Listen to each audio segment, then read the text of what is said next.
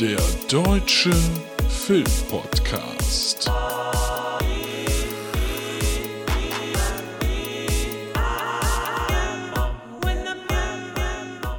Hallo na und ja, herzlich willkommen hier in 2024. Ich sag das jetzt nicht, das frohe Neue, ne? Ihr wisst schon Bescheid. Es ist Luke, es ist der Deutsche Filmpodcast und es ist die erste Episode in diesem Jahr. Und diese erste Episode wird ein The Luca sein, also mein kleines Solo-Projekt, denn ich habe drei Filme, die ich dringend mit euch besprechen muss. Zwei davon sind diese Woche gestartet, äh, einer etwas länger her, hatten es beim letzten Mal schon gesagt. Der Girl You Know It's True, den habe ich nachher für euch dabei, das Biopic über Millie Vanilli. Ich habe außerdem für euch dabei Priscilla, also den neuen Sofia Coppola-Film. Und dann habe ich noch für euch mit dabei Next Goal Wins von einem meiner Lieblingsregisseure, Taika Waititi. Das ist eine ganze Menge. Ne? Also da habt ihr auf jeden Fall dann schon mal ein bisschen was zu tun. Und äh, jetzt fragt ihr euch natürlich, warum ist das eine Einzelepisode? Naja, es ist so, wie es äh, irgendwie im letzten Jahr sich komplett bei uns durchgezogen hat, aber ja bei der Gesellschaft auch. Es ist mal wieder jemand krank. Und ähm, ja, es tr trifft uns ja irgendwie äh, andauernd, wenn ihr vielleicht gehört habt, um das nochmal eben nachzureichen. Wir haben ja unsere Verleihung der Goldenen Hollywood-Schaukel gemacht in den letzten beiden Episoden. Und ab und zu habt ihr bei mir vielleicht schon so ein Röcheln, so ein Husten gehört. Ich habe ja so ein Mikrofon, auf das ich einfach aufs, äh, draufdrücken kann, dann ist es aus. Dann hört nur Janosch mein Gehuste und nicht ihr. Und ähm, es wurde irgendwie immer mehr und ich habe noch gedacht, hä, warum ist denn ein bisschen Husten gut? Ist halt ja am nächsten Tag zwei Striche auf dem Corona-Test, ähm, pünktlich kurz vor Weihnachten. Das war sehr, sehr gut, aber glücklicherweise exakt am Heiligen Abend, da war es dann wieder zumindest der zweite Strich weg. Hab mir irgendwie länger, war ich ein bisschen schwach, aber wir wollen jetzt nicht diese lange Krankheitsgerede hier von mir haben. Nur äh, da habe ich mich ein bisschen eingeschlossen in dem Zimmerchen hier und habe angefangen während dieser äh, Krankheit mit Mr. Robot. Und das ist ja mal interessant. Also da werde ich euch demnächst irgendwann noch mal so eine komplette Review geben, wenn ich dann durch bin. Aber ich mache das gerade ein bisschen gemütlich. Also jetzt nicht äh, auf täglicher Basis. Aber ähm, das kann ich empfehlen. Ist leider momentan nirgendwo frei zu haben. Aber äh, warum denn nicht? Nun ja, aber mein Corona ist vorbei. Ähm, und den guten Janosch hat es leider wieder mit äh, ja, Krankheit getroffen seit dem 23. glaube ich, das erzählt er aber auch das nächste, wenn er hier ist. Können nur sagen, er hat die sexy Telefonstimme, ihn hat es getroffen, deshalb auch unser geplantes, wir verbringen Silvester zusammen. Ist nur digital was draus geworden. Ähm, wenn der Gute lag flach.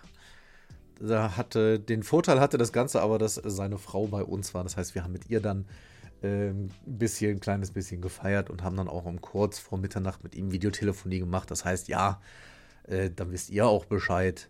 Die Menschen hinter den Post Podcastern haben zumindest digital dann irgendwie den, den Übergang des Jahres miteinander verbracht. Äh, ausführliche Erzählung dazu machen wir dann in der nächsten Episode. Das heißt wahrscheinlich so, ja, Richtung Mitte, Ende Januar werden wir euch dann nochmal schön erzählen, wie Weihnachten war. Das wird toll für uns alle. Und äh, da werden wir jede Menge Spaß dran haben. Und deshalb soll es heute gar nicht so sehr um das viele drumherum gehen, sondern wir bewegen uns heute echt im Bereich Filme und gehen da sofort rein. Also ich werde jetzt einmal mit euch durch die Kinocharts gehen, vielleicht gibt es da noch das eine oder andere.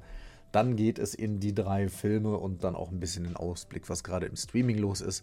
Aus dem Heimkino habe ich heute diesmal nichts mit dabei, weil ich glaube, drei Kinofilme, das ist dann, irgendwann muss es auch reichen. Ne? Irgendwann muss es auch genug sein. Wir gucken uns die Kinocharts an, die von der letzten Woche.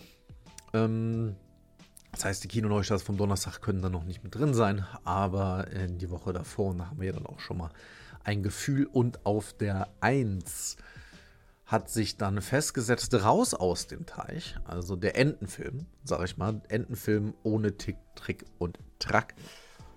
Ich höre Gutes davon, ich höre aber, dass es ein Film ist, der sich wirklich exakt auf die Kleinsten bezieht ähm, werde ich dann im Heimkino mir irgendwann mal angucken. Auf der 2 tatsächlich sehr, sehr nah in dieser Woche von den Besucherzahlen, 286 zu 295, hat sich der Wonka hingesellt. Auch den wollte Janosch ja gucken und dann ist die Krankheit ihm dazwischen gegangen. Deshalb, äh, ja, bei uns noch keine Sichtung von Wonka stattgefunden. Ich bin ja sowieso raus, aber das werden wir dann bei Gelegenheit euch natürlich nachreichen. Auf der 3, immerhin, äh, Aquaman, Lost Kingdom. Ähm, gar keine Lust. Kann natürlich nicht sagen, ob der gut oder schlecht ist, will ich auch nicht, aber der letzte Film also der Vorgänger und auch alles vom DCU ist nicht so meins. Deshalb, das wird definitiv dann im Heimkino gesichtet. Gebe ich euch auch eine Review zu. Auf der 4 der Disney-Film Wish. Tatsächlich doch ziemlich dafür, dass er ein bisschen schlechtere Kritiken kriegt. Mit 1,3 Millionen ähm, definitiv auch erfolgreich, kann man nicht anders sagen. 1,4 Millionen sind es jetzt auf Platz 5 für die Tribute von Panem. The Ballad of Songbirds and Snakes auf der 6 und den äh, reviewe ich euch nachher. Girl You Know It's True, insgesamt 172.000 Besucher, ist auch deutlich weniger, würde ich sagen, als sie erwartet haben, als sie sich gewünscht haben. Ähm, die 7 ist Napoleon, der Franzose, auf äh, in der sechsten Woche mit 977. Das heißt, er hat die Million jetzt zu äh, voll gemacht. Meine Frau war auch drin. Ähm, aber er kommt jetzt die Tage ja auch auf Apple TV Plus. Vielleicht lasse ich mal nebenher laufen beim Disney bauen oder so. Äh, beim Disney bauen. Disney würde ich gern bauen. Beim Lego bauen oder so. Die 8 Perfect Days auf der 9 Saw 10 und auf dem Platz 10 791 Kilometer mit 102.000 Besuchern insgesamt in allen drei Wochen. Ähm, alles, was sonst noch mit dabei ist, ist dann ein kleines bisschen ferner liefen. Aber dann habt ihr da schon mal die Übersicht, was es äh, so alles, alles gerade gibt äh, im Kino. Die äh, Filmstarts machen wir nachher nur. Ähm, um, um, das vollzählig zu machen, lese ich eben die vor, die jetzt am Donnerstag gestartet sind, weil die können hier ja noch nicht auftauchen. Einmal der Atatürk-Film, Atatürk 81 bis 1919 Teil 2 dann im toten Winkel. Dann haben wir der Junge und der Reiher. Und davon habe ich dann doch äh, Gutes gehört. Ist ja ein Ghibli-Film und äh, also Anime, dem ihr hier im Kino gucken könnt. Ähm, ist wohl ein großer Erfolg, wird heiß gehandelt auch für die Oscars. Und ähm, ja, aber ich glaube, wenn ihr in dieser Welt drin seid, in dieser Anime-Welt, dann wisst ihr das ganz genau. Und so einmal im Kino auf der großen Leinwand zu sehen, definitiv ein Erlebnis. Also wenn ihr da Bock drauf habt, dann wisst ihr da Bescheid. Dann haben wir den Start von Next Goal Wins. Den kriegt ihr gleich von mir. Dann der Start von Priscilla. Auch den bekommt ihr gleich von mir. Und dann gibt es mit Roleplay noch eine Komödie. Das alles gestartet am letzten Donnerstag. Ja, und dann würde ich sagen, wo wir das so schön vorbesprochen haben, gehen wir doch direkt rüber in den Kinoteil. Beim Luca wird das ja nicht irgendwie ange sungen, sondern wir sagen einfach, wir sind im Kinoteil und äh, es wird wunder wunderschön. Und apropos schön, wir sprechen als erstes über den Film Priscilla, also den neuen Sophia Coppola-Film, äh, Buchverfilmung über das Leben von Priscilla Presley, die ja genau über diese äh, Lebensepisode, nämlich ihr Leben mit Elvis Presley, ein Buch geschrieben hat. Und Sophia Coppola eine meiner absoluten Lieblingsregisseurinnen. Das äh, wisst ihr, wenn ihr hier öfters reinhört. Ich habe letztens erst äh, The Virgin Suicides gesehen. Der war irgendwie, war der mir äh, abhanden gekommen. Den hatte ich noch nicht gesehen. Ähm, hat mir sehr gut gefallen. Lost in Translation, ihr absolutes Meisterwerk aus, aus meiner Sicht. Ich mochte auch The Bling Ring und welchen ich noch nicht gesehen habe, ist Somewhere, wo es wohl ums äh, Chateau Momont geht. Und den gucke ich mir jetzt noch demnächst an und ich mochte ja auch wirklich sehr gern On the Rocks auf Apple TV Plus, auch wenn ich damit, ich will nicht sagen alleine war, es aber wenigere waren, die den so gut fanden. Und jetzt geht es eben um das Leben beziehungsweise das Leben von Priscilla Presley zusammen mit Elvis Presley. Und äh, der Film dauert 113 Minuten. Ihr seht den seit letzter Woche im Kino. Und ja, ähm, es ist sehr interessant, denn der Film beginnt exakt in der Sekunde, in dem Priscilla Beaulieu, wie sie damals noch heißt, ähm, Elvis Presley kennenlernt, beziehungsweise das erste Mal eingeladen wird zu ihm und es endet dann, äh, ohne jetzt was zu spoilern für diejenigen wie ich, die zum Beispiel von mit dem Leben nicht so viel anfangen können, die davon nicht so viel wissen, wie das Ganze bei dem passiert ist, wie die beiden, ich sag jetzt mal, warum auch immer getrennt wurden. Und ja, genau über, diese, über diesen Zeitraum geht es und es ist äh, anfangs schon spannend, denn wir sind im Jahr 1959. Oh, und äh, auf der deutschen, also auf der amerikanischen Airbase in Deutschland, da war Elvis ja stationiert. Und wir sehen da eben die gute Priscilla, die aufgrund ihres Vaters auch in dieser Airbase ist, der dort Captain ist. Und ähm, sie wird eingeladen zu einer Party von Elvis Presley und nach Diskussion mit ihren Eltern darf sie dann da auch hin, geht dorthin. Und das sieht schon sehr interessant aus, denn die Gute ist da 14 Jahre alt und trifft auf den zehn Jahre älteren Elvis. Und das mutet zumindest für mich dann doch äh, zumindest ein wenig, äh, ja, vielleicht, ist, ich weiß nicht, ob schwierig das richtige Wort ist, aber es ist ähm, zumindest bemerkenswert, äh, was dort so passiert. Und wir lernen jetzt das Ganze kennen, wie sie sich in Elvis verliebt und wie sie dann irgendwann auch mit zu ihm nach Graceland geht. Die beiden ähm, heiraten, haben ein Kind und diese ganze Geschichte erleben wir mit, während natürlich Elvis immer mehr noch berühmter wird, auf Touren geht und was dann so alles damit zu tun hat. Es geht um viel um Tabletten, es geht um Abhängigkeiten, es geht um äh, Gewalt, es geht um alles das, was diese Ehe so mit sich gebracht wird. Und das ist äh, ja eine ganz spannende Geschichte und es ist ja aber der Blick auf eben Priscilla. Und vor zwei Jahren war es, glaube ich, äh, jetzt drei Jahren, 2021, haben wir ja Elvis bekommen von Bess Lerman, der sich ja eben um die Geschichte von Elvis dreht. Wobei, ich bin ganz ehrlich, wenn man das mal zusammenfasst, also im Film Elvis hatte ich das Gefühl, ich habe mehr über den Colonel, also den Manager von Elvis, äh, erfahren als über Elvis. Und jetzt in dem Film Priscilla habe ich das Gefühl, ich habe mehr über Elvis erfahren als über Priscilla. Denn der Film ist ein bisschen, ja, der goldene Käfig der Film. Ne? Also, wir erleben hier Priscilla, die dargestellt wird von Kaylee Spaney, die das für mich wirklich sehr, sehr gut macht. Aber, also, ich finde, sie spielt es. Das, was sie und was die Autorin ähm, und die Regisseurin aussagen will, das spielt sie sehr, sehr gut. Ich finde nur die Darstellung der Figur nicht gut. Ja, also wie die Figur dargestellt wird, aber nicht das Spiel von ihr. Das Spiel finde ich tatsächlich sehr, sehr, sehr gut. Und wenn ich sage, ich finde die Darstellung der Figur nicht gut, was meine ich dann? Naja, es ist wirklich hier immer, für mich zumindest der Blick auf, sie guckt traurig, sie sagt es nicht, sie sagt nichts, sie wird unterdrückt, sie lässt sich aber eben auch unterdrücken. Ähm, das ist natürlich der Zeit geschuldet und dem Charakter der zumindest beschrieben wird von Elvis. Ich weiß es nicht, habe ihn nicht kennengelernt. Aber dieser Blick des immer zurücksteckenden, ja, am Anfang dann doch Mädchens, ähm, mir fehlt da, und da hatte ich eigentlich meistens das Gefühl, dass Sophia Coppola das besser kann, mir fehlt die Tiefe der Figur. Und das ist in einem Film, der sich exakt um sie dreht, ist mir das einfach zu wenig, wenn ich sie immer nur blicken sehe und man kaum mal erfährt, wenn sie mal über ihre Gefühle redet. Natürlich, mir ist klar, dass das vielleicht auch gar nicht sein soll, dass eben das ein Bild der Gesellschaft ist und dass es damals einfach nicht so sehr angebracht wird.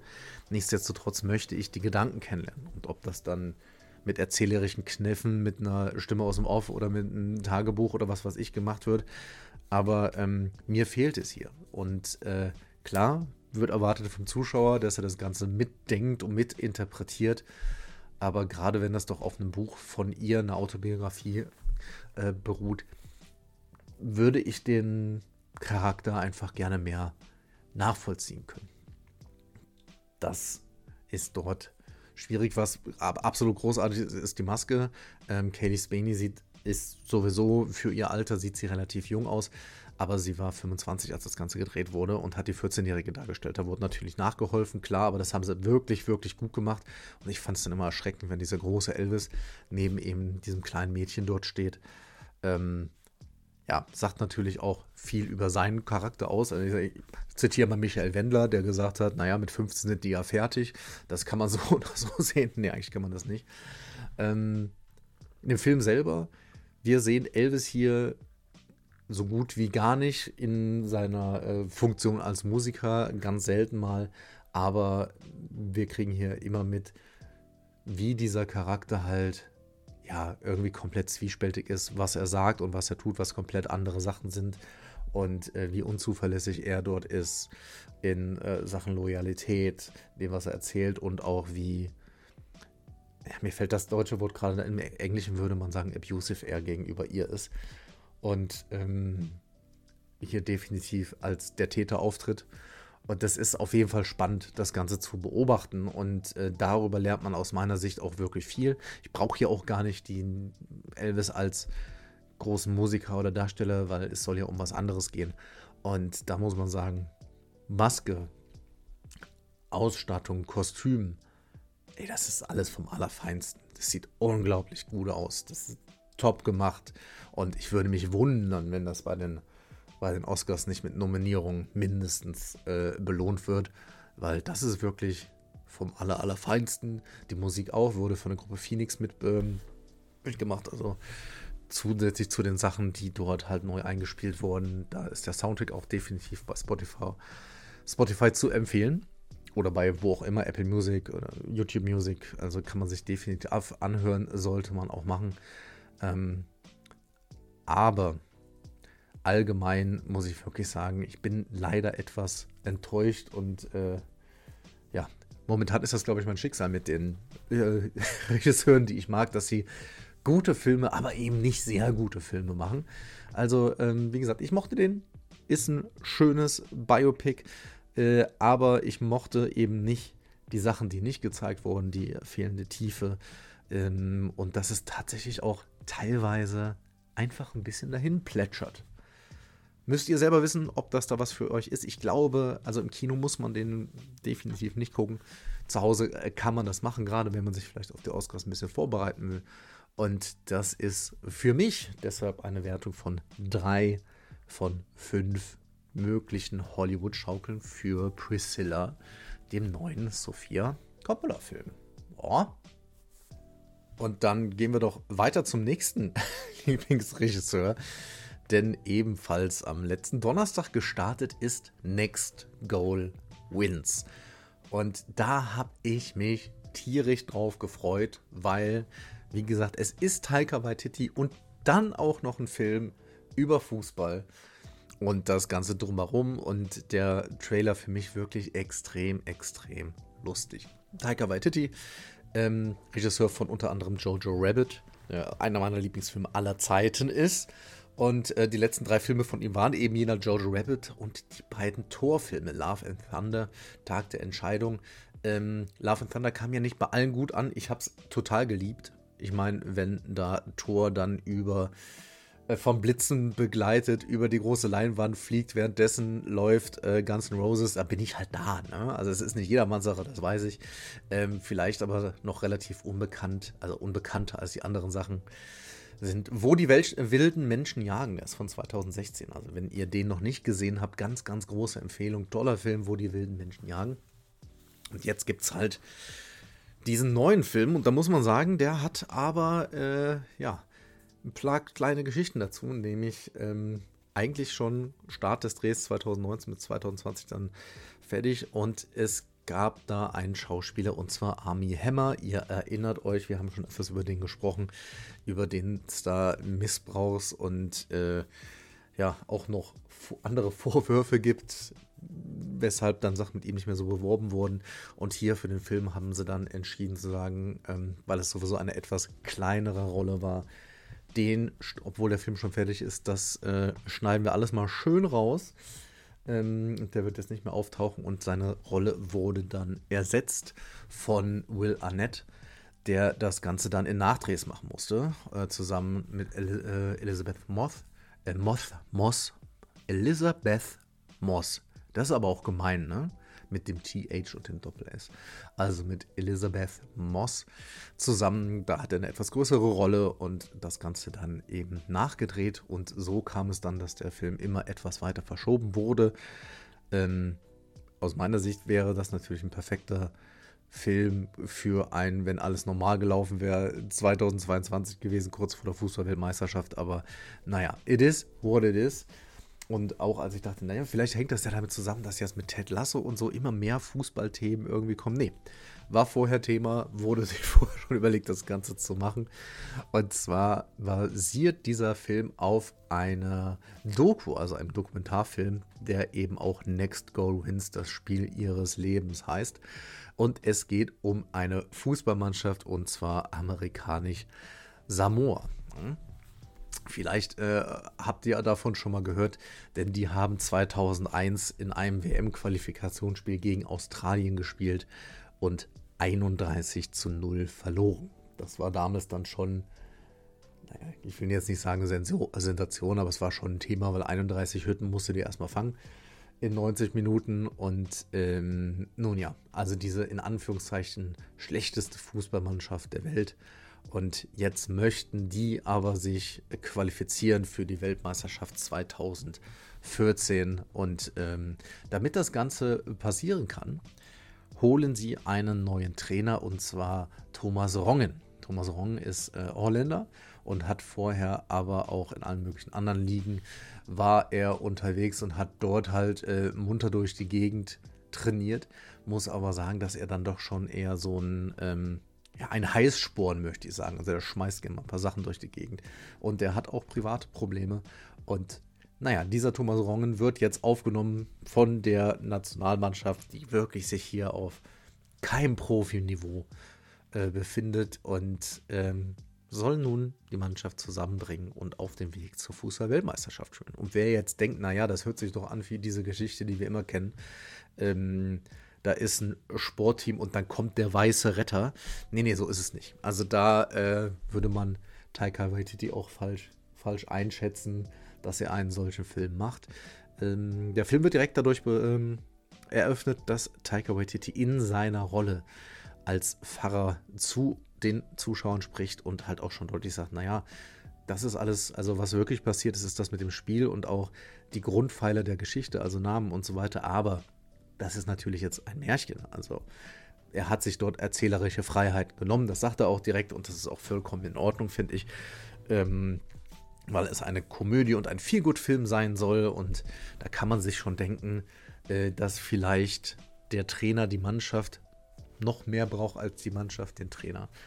Und diese Reise ist eine nette, freundliche, Feelgood-Reise mit ein paar schönen, sehr lustigen Momenten und es wird auch innerhalb dessen eine Geschichte erzählt, die, und das, das, das merkt man wirklich vor allen Dingen dann auch ähm, Taika Waititi an, dass er diese Geschichte unbedingt erzählen wollte, was ich auch total äh, gut und richtig finde. Denn es geht dort um Chaya Selur und sie stellt sich selber als äh, Fafafine vor. Und Fafafine ähm, samoanisch für, ich lese das ab, damit ich es richtig mache, wie eine Frau in der Art einer Frau, also biologisch geboren mit männlichem äh, Geschlecht, aber als soziale, äh, sozial als Frau erzogen und gibt sich auch so, also eine Transfrau. Und ähm, sie ist tatsächlich, also die, die echte Person, die erste äh, Transfrau gewesen, die bei einem WM-Qualifikationsspiel mitgemacht hat, hat damit Geschichte geschrieben. Und das ist natürlich eine, eine wichtige Geschichte, die hier erzählt wird, auch eine, eine tolle Geschichte, die hier mitgenommen wird und ähm, ist einer der zentralen Punkte. Es gibt aber noch viele andere Punkte in dieser Mannschaft. Ich muss aber direkt sagen, also mir hat das gefallen. Es ist eine Leichtigkeit, aber es ist ein kleiner Film. Also es ist ein ganz, ganz kleiner äh, Feel-Good-Film und viel von vor allen Dingen, was, was für mich Taika so gut kann, ist den Humor mit halt auch wirklich schweren Momenten zu verknüpfen. Gucken wir uns Jojo Rabbit zum Beispiel an. So sehr ich dort wirklich teilweise gebrüllt habe vor Lachen, ähm, gibt es Szenen, die einen so dermaßen in den Bauch schlagen. Bei mir war es bei Thor ähm, Love and Thunder genauso. Und ähm, ich vermisse hier, also vor allen Dingen auch ein bisschen den Humor, um ehrlich zu sein, den zwar immer wieder auftaucht und dann auch toll ist, dass bei Szenen auf dem Feld sind oder äh, irgendwann liegt einer im Sanitätszelt und dann einfach mal darauf achten, was im Hintergrund passiert, das ist wunderbar. Aber ähm, Tiger kommt für mich hier nicht an die Sachen ran, die er sonst gemacht hat. Ne? Es ist wirklich der viel zitierte Sonntagmittagfilm. Ich war äh, mit einem guten Kumpel drin, der hinterher sagte, aber warum musste ich dafür jetzt fürs Kino gehen? Und meine sehr schöne Antwort war, damit wir Zeit miteinander verbringen. Aber äh, ich verstehe ihn da. Der hat Spaß gemacht, aber mir fehlten dann doch irgendwie, ich hatte nicht das Gefühl, dass ich so viele aus der Mannschaft gut kennengelernt habe. Ich hätte da gerne, da wäre viel, viel mehr Potenzial drin gewesen. Mir ist das dann einfach zu wenig, wenn zum Beispiel der Torwart, den ihr oft sehen wird, der ist nun mal, ähm, ich sage jetzt mal, eher bulligerer Typ, der ist was mehr. Und für mich verkommt der so ein bisschen zu zwar was Gutherzigen, aber so einer Witzfigur aufgrund des Gewichts. Und ähm, das braucht er gar nicht. Das braucht der Film gar nicht. Da könnte er deutlich mehr, vor allen Dingen mit dem Fingerspitzengefühl, was Tiger sonst zeigt, ähm, hätte er deutlich mehr machen können. Äh, schauspielerisch ähm, ist das für mich, wird das zu einem großen Teil definitiv von Michael Fassbender getragen, der eben Thomas Rongen spielt. Ähm, Will Arnett ist auch da und äh, in Ordnung. Elizabeth Moss macht das für mich sehr, sehr gut. Ähm, und auch äh, Michael Giacchino, der die Musik hier wieder zusteuert, wie bei George Rabbit, macht einen guten Job. Aber ja, ist ein kleines, gemütliches Kom äh, Komödchen. Wäre was mehr drin gewesen und wenn ich ihn einfach so gesehen hätte, der wäre nicht von Taika, wäre alles in Ordnung. Die Geschichte ist ja auch spannend ähm, und wie gesagt, die Geschichten, es sind ja mehrere. Aber ja, also, ne? Ist okay, kann man machen und deshalb ist es ähnlich wie vorhin bei äh, Priscilla für mich dann eine Bewertung für Next Goal Wins von drei von fünf möglichen Hollywood-Schaukeln. Ähm, ja, guckt euch den doch demnächst mal zu Hause an, wenn ihr da Lust drauf habt. Aber schraubt halt die Erwartung ein bisschen runter. Es ist keine Katastrophe, überhaupt nicht. Aber, ne, gemütlich. Sag ich mal. Ja, und dann kommen wir zum letzten Film des heutigen Jahr, äh, Jahre, des heutigen Jahres. Stimmt auch, ja, ist richtig. Girl, You Know It's True äh, gestartet am 21. Dezember. Ich habe ja schon eine Kurz-Review beim letzten Mal dagelassen, aber wirklich kurz und habe versprochen, dann machen wir nochmal lang. Und äh, das machen wir jetzt auch.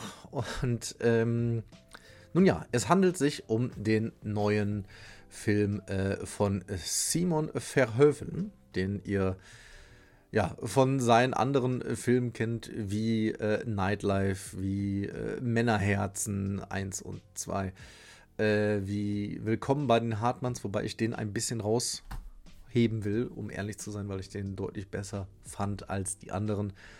Aber äh, ja, er verfilmt uns die Geschichte des Pop-Duos, also was nicht ganz stimmt, aber das ist dann Thema des Films, Milli Vanilli. Und weiß nicht, wie es bei euch ist, ich bin ja eh Kind der frühen 80er und deshalb hat mich das damals sehr begleitet. Also ich erinnere mich daran, wie mein Papa bei uns im Wohnzimmer auch die Langspielplatte von Milli Vanilli, wo dann auch ein richtiger Stereo-Effekt, da hat er mir das erste Mal erzählt, also wirklich andere Zeit, was ein Stereo-Effekt war, weil dieses dünn, dünn, dieses dünn, dünn kommt einmal von links, einmal von rechts. Verrückt. Ich sage euch, das war auf jeden Fall ein Ding und ich fand, dass die Musik damals einfach auch ein einen Groove hatte, möchte ich sagen. Ne? Und wusste auch nicht, dass das äh, quasi eine Produktion aus Deutschland ist. Also, worum jedet? Die beiden, ja, damals Tänzer, ja, Tänzer in den 80ern, Mitte, Ende der 80er, Fab und Rub sind in München unterwegs und werden dann irgendwann als diese Tänzer entdeckt und gebracht zu, also werden von Millie, so heißt die Assistentin und später Frau von Frank Farian, der sich dort rumtreibt. Und der sagt zum Frank, hör mal, du hast doch Musik und ähm, du suchst doch noch jemanden, der gut aussieht und das Ganze verkörpert. Und er, der zu dem Zeitpunkt zum Beispiel schon die äh, Band Bonnie M bekannt gemacht hat, aber auch noch ein paar andere, ähm, genau, sucht jemanden und sagt, boah, die sehen ja mega aus, die können total geil tanzen. Haben gute Frisuren, ist tatsächlich Thema. Und lass die doch mal berühmt machen. Und die beiden sagen, klasse, super, wann sollen wir singen? Und da sagt er, ja, nee, mit dem Singen, äh, das machen wir mal nicht. Ja? Ihr tanzt, ihr hüpft, ihr seht gut aus vor der Kamera. Singen braucht er nicht, denn er hat im Hintergrund mit ein paar anderen Leuten schon Songs eingespielt. Äh, taucht selber auch ein bisschen mit dabei auf. Und äh, das war damals wirklich so. Das heißt, die beiden sind dann aufgetreten und sind sehr, sehr schnell auch über einen großen Teich gekommen mit ihren Hits, mit Girl You Know It's True, danach mit äh, Baby Don't Forget My Number und auch Blame It on the Rain, der mein Lieblingssong ist. Und damit waren sie dann auch in Amerika groß. Das begleiten wir alles, aber ich hatte es vorhin schon gesagt, eigentlich war das Ganze natürlich ein riesengroßer Betrug weil die beiden haben nur ihre Münder aufgemacht, haben aber so getan, als wenn sie die Sänger wären. Und das ist dann irgendwann in einem ja, Skandal. Für diejenigen von euch, die nicht genau wissen, was da passiert ist, will ich das auch noch nicht spoilen. Ähm, ist das Ganze dann rausgekommen und ja, ab dann ging da eine riesige Hexenjagd los, die auch äh, ja, zu ziemlich traurigen und unschönen Dingen geführt haben. Der Film selber ähm, was fand ich gut? Ich fand gut, kann man sagen. Ich fand das Spiel von Matthias Schweighöfer gut. Der macht den sehr, sehr unsympathischen und schlechten Menschen Frank Farian. Kann er jetzt sagen, weil Frank, liebe Grüße, aber äh, finde, du bist kein guter Typ. Den stellt er für mich hier wirklich sehr, sehr gut dar. Also das macht Schweighöfer aus meiner Sicht wirklich hervorragend und trägt das Ganze auch so ein bisschen. Und immer wenn Musikclips von damals oder eben auch nachgestellte Musikclips dann gezeigt werden und wie das Ganze dann die Musik auch einfach nochmal laut im Kino zu hören. Geil, mega gut, hab ich total geliebt. Aber einige andere Dinge, wie zum Beispiel äh, die Synchronisation, weil man sieht das immer wieder, dass auch die deutschen Schauspieler, zum Beispiel äh, Schweighöfer, sich immer mal wieder, nicht durchgeht, aber immer mal wieder ähm, selbst synchronisieren, nochmal nachsynchronisieren. Also ähm, das wirkt für mich, also das zieht mich halt total raus aus dieser Scheinwelt, ne? Wenn ich das merke, okay, es ist, das wird bei den Verhoeven-Sachen, ich sag's einfach, wie es ist, wird das öfters mal gemacht in einigen Szenen und mir gefällt das überhaupt nicht. Ich finde das äh, ganz schrecklich, wenn ein deutscher Film, wo etwas in Deutsch gedreht wird, dann wird er auch nochmal in Deutsch synchronisiert, beziehungsweise wenn dann der deutsche Schauspieler während des Drehs auf Englisch gesprochen, ihr versteht, was ich meine äh, da komme ich einfach raus. Da ähm, bin ich dann einfach nicht mehr in der Welt gefangen. Und ähm, dazu kommt auch irgendwie, dass ich habe das Gefühl, dass der Film schon sehr so schwarz-weiß irgendwie ist, dass die Zwischenschichten gar nicht gezeigt werden. Es werden hier auch die, für mich zumindest, die beiden äh, Sänger, Tänzer, also Milli Vanilli selber, werden für mich ja auch irgendwie ja, also das ist schon eigentlich vielschichtiger, als da, wie es gezeigt wird. Die werden hier so ein bisschen als die Opfer des Ganzen, ja, haben zwar mitgemacht, aber gezeigt. Ähm, ich glaube, dass das viel, sehr, sehr vielschichtiger sein könnte. Und ähm, im Ganzen wirkt der Film seltsam unausgewogen auf mich. Ne? Deshalb, ich habe da wirklich, ich fand das wirklich, ich fand das wirklich nicht gut, weil mir diese Geschichte ist mir so wichtig. Ne? Und die ist wirklich interessant und gut und deshalb kann ich nur empfehlen, es gibt gerade eine Doku, die könnt ihr bei Paramount Plus gucken, ähm, über Milli Vanilli, da gibt es dann auch äh, für mich zumindest mehr Einblicke, da geht es etwas tiefer auch in die musikalische Geschichte des Ganzen rein. Ähm, das kann man da viel, viel besser sehen, wenn man dann auch Originalinterviews sieht und so weiter. Ich finde die auch nicht perfekt, diese Doku. Sie ist sehr amerikanisch gemacht aber besser als dieses, also ich finde es einfach lieblos. Ich habe das Gefühl bei dem Film, naja, man weiß, dass es eine geile Story wird auf jeden Fall verkaufen und dann wird aber nicht darüber nachgedacht, wie mache ich denn daraus einen richtig guten Film, sondern nur, wie zeige ich Milli Vanilli und den Skandal. Das ist zumindest meine, meine Sichtweise des Ganzen. Deshalb, ähm, ja, für mich war es tatsächlich eine herbe, herbe Enttäuschung. Ich war richtig sauer, als ich da rausgekommen bin. Äh, gilt natürlich wie immer, wenn ihr Spaß daran habt, dann äh, bitte unbedingt. Aber ja, dass der Film dann an den Kinokassen jetzt doch sehr durchfällt, trotz der guten Story, trotz des Star-Aufgebots, trotz äh, Simon Verhoeven, von dem man halten kann, was er will, äh, was man will, aber er macht nun mal erfolgreiche Filme äh, und auch ordentlich Werbemaschinerie, die rum, rumläuft. Und ähm, wenn man dann überlegt, dass der, wie gesagt, äh, in der ersten Woche und an dem Wochenende zusammen 172.000 Besucher trotz Ferien hatten, äh, das ist nicht viel. Und ähm, da gibt es ja einen Grund für. Ne? Also dementsprechend, ich konnte den, ich mochte den wirklich nicht. Tut mir leid. Ja, aber ähm, ich habe dadurch die Songs wieder entdeckt. Die höre ich gerade wirklich gern, die höre ich gerade wirklich laut. Ähm, macht das doch auch mal. Und deshalb sind das für mich leider, leider nur zwei von fünf möglichen Hollywood-Schaukeln. Ich habe gar nicht so viel Gutes für euch heute mitgebracht. Ne? Das tut mir ein bisschen leid. Deshalb sei nur äh, daneben gesagt, ich baue gerade wieder schön Lego und gucke nebenher die zweite Staffel von Welcome to Wrexham.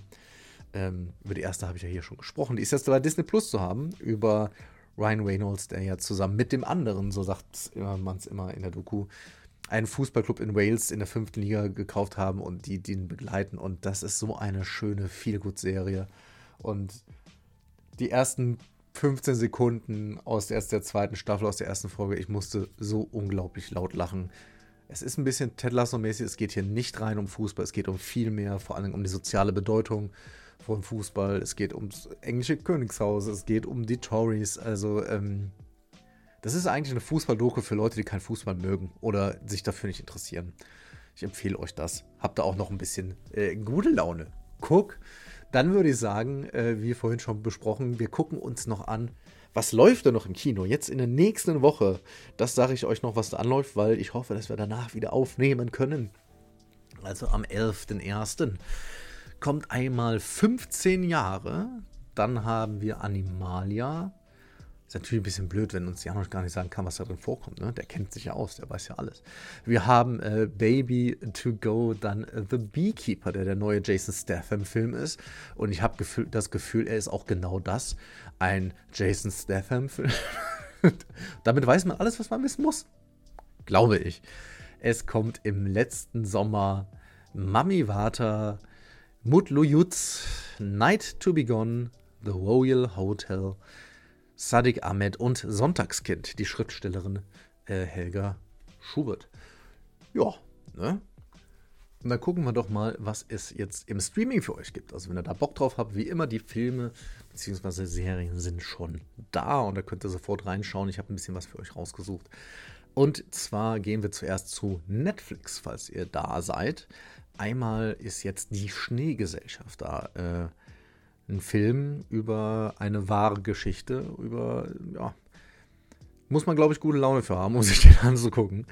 Ähm, will da auch nichts spoilern, aber halt um, ich glaube, es war ein Flugzeugunfall oder auf jeden Fall sitzen, warum auch immer, Leute im Eis fest und das für längere Zeit und überlegen sich, wie sie überleben können. Und das wird äh, moralisch schwierig, sage ich mal. Ja.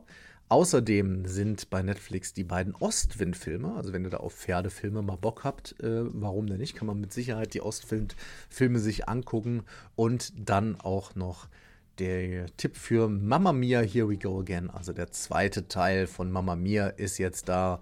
Wenn ihr es euch richtig dreckig geben wollt, dann auch Morbius. Ja? Jetzt bei Netflix. Also super.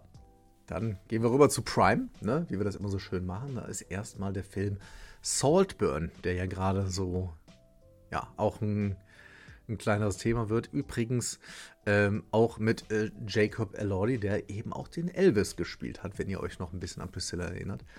Ähm, ist ein interessantes Ding, gucke ich mir beim nächsten Mal an. Geht da um eine, ja, englische Familie, die eher so, ich sag mal, in der Aristokratie angesiedelt ist. Das kann man sich auf jeden Fall mal angucken. Dann The Gentleman ist jetzt auch endlich dort für euch zu haben mit, mit beziehungsweise von Guy Ritchie, den ihr euch angucken könnt. Und wenn ihr horrormäßig drauf seid und ein bisschen übersinnlich, warum denn nicht? The Black Phone, auch der jetzt bei Prime Video, den mochte ich ja tatsächlich ganz gerne und auch Janosch fand den okay. Äh, warum denn nicht bei Prime Video? Und abschließend ne, noch den Blick ins Heimkinoregal. Was ist denn Blu-ray-mäßig? Für euch da. Irgendwas, was ihr noch nachholen könnt, was ihr äh, vielleicht noch nicht gesehen habt im Kino. Äh, da könnt ihr euch zu Hause geben. Ist jetzt schon draußen der Exorzist, der neue, also Exorzist. Bekenntnis, wenn ihr darauf Bock habt, der wäre jetzt für euch da. Oder, ist jetzt keine Empfehlung von mir, die letzte Fahrt der Demeter wo es ja äh, um Dracula geht, ähm, deutlich besser und auf so eine komische Art und Weise spannend fand ich ja Five Nights at Freddy's. Auch der ist jetzt da. Ich glaube, dass das ein gutes Heimkino-Ding ist. Warum denn nicht? Wenn ihr äh, Richtung Animation gehen wollt, Trolls gemeinsam stark. Ja, der ist ja noch, läuft ja teilweise noch in den, in den Kinos und ist dort jetzt für euch auch äh, im Heimkino zu haben. Und wenn ihr keine Netflix-Abonnenten seid, wollt aber den Oscar-Film aus Deutschland vom letzten Jahr sehen, dann könnt ihr euch im Westen nichts Neues, ist in einer schönen Edition jetzt draußen, den dann auch geben und dort gucken. Freunde, lieber Hasen, das war es schon mit The Luca Episode 9, mit der ersten Meldung vom Deutschen Filmpodcast aus diesem Jahr. Schön, dass ihr zugehört habt und äh, ja, wünschen natürlich vor allem Janosch eine gute Besserung, dass der Gute mal wieder auf die auf die Beine kommt und dass wir uns dann ganz bald in ein oder zwei Wochen hier auch wieder hören. Da würde ich mich sehr freuen. Ich wünsche euch einen tollen weiteren Start in dieses Jahr und äh, ja, wird besser dieses Jahr. Glaubt dran. In diesem Sinne, macht es gut, schwingt den Hut und tüdelü.